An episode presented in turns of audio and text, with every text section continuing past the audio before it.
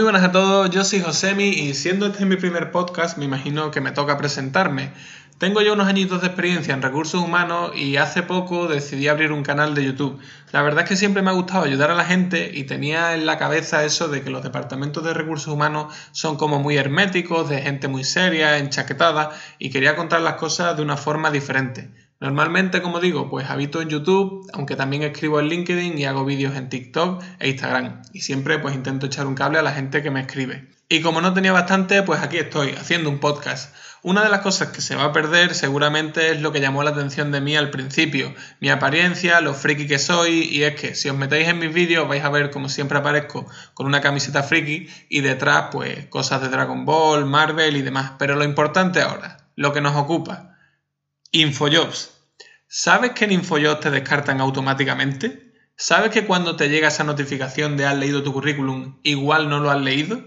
¿Y sabes que cuando te ponen en proceso, igual no significa nada? Para que entiendas lo que te voy a explicar después, tengo que decirte que InfoJobs funciona como un sistema de carpetas. Cuando una persona se inscribe, pues va a la carpeta de inscritos, cuando te ponen en proceso, a la carpeta de en proceso, y básicamente ese es el funcionamiento. Entonces, ¿sabes qué InfoJobs te descarta automáticamente?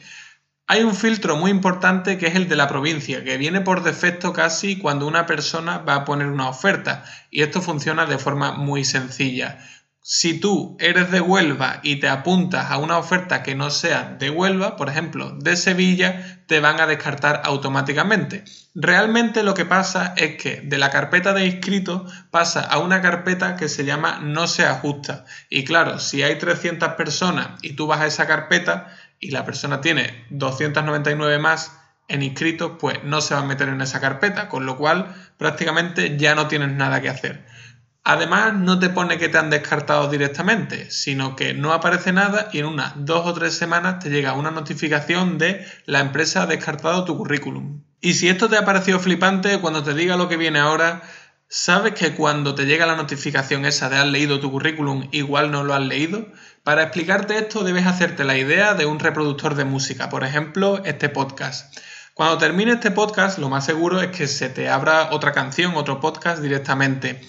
Esa canción tú puedes pararla en el segundo 1, ¿vale? Pues digamos para el reproductor, tú primero has escuchado mi podcast, es decir, lo has abierto y, y después has abierto el otro. Para InfoJob es algo parecido.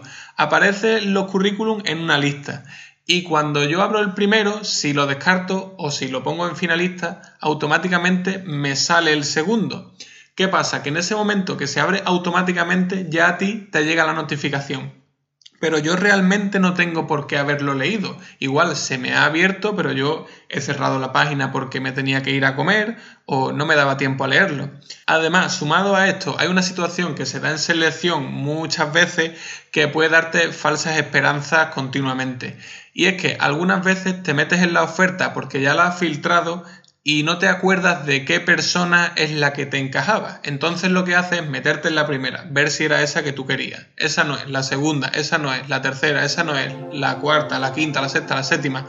¿Y qué pasa? Que a toda esta gente que yo he visto les aparece que he leído su currículum, pero igual no he pasado en su currículum ni medio segundo. Y por último, la notificación de te han puesto en proceso. Como os decía al principio, InfoYo funciona como un sistema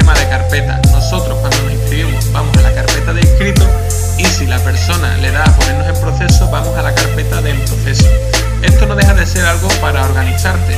Entonces, el problema es que para cada persona puede significar en proceso una cosa diferente. Por ejemplo, para mí en proceso significa que he hecho un primer filtrado y he puesto a personas en proceso para llamarlos por teléfono y hacerles una primera entrevista telefónica. Pero tengo compañeros que para ellos en proceso significa que ya te han hecho la entrevista telefónica decir con esto? Que al ser un sistema de organización que cada persona maneja su juicio, puede que para una persona signifique una cosa y para otra persona signifique otra. Sería lógico pensar que si te ponen en proceso algo más cerca de que te llamen para una entrevista, puedes estar. Pero lo que quiero que te quede claro es que no es una ciencia cierta. Que te pongan en proceso realmente no quiere decir nada. Y bueno, este ha sido mi primer podcast, es el contenido que suelo hacer. En YouTube, por ejemplo, hago largos, en TikTok e Instagram vídeos cortos, en LinkedIn escribo publicaciones, así que si te gusta este tipo de contenido siempre me puedes encontrar como humanos como recursos. Recuerda, humanos como recursos. Y como no me había preparado nada, pues voy a acabar haciendo una adaptación de mi despedida en YouTube. Que ningún podcaster te obligue a darle me gusta o suscribirte a su canal. Nos vemos en el siguiente. Bueno, nos escuchamos.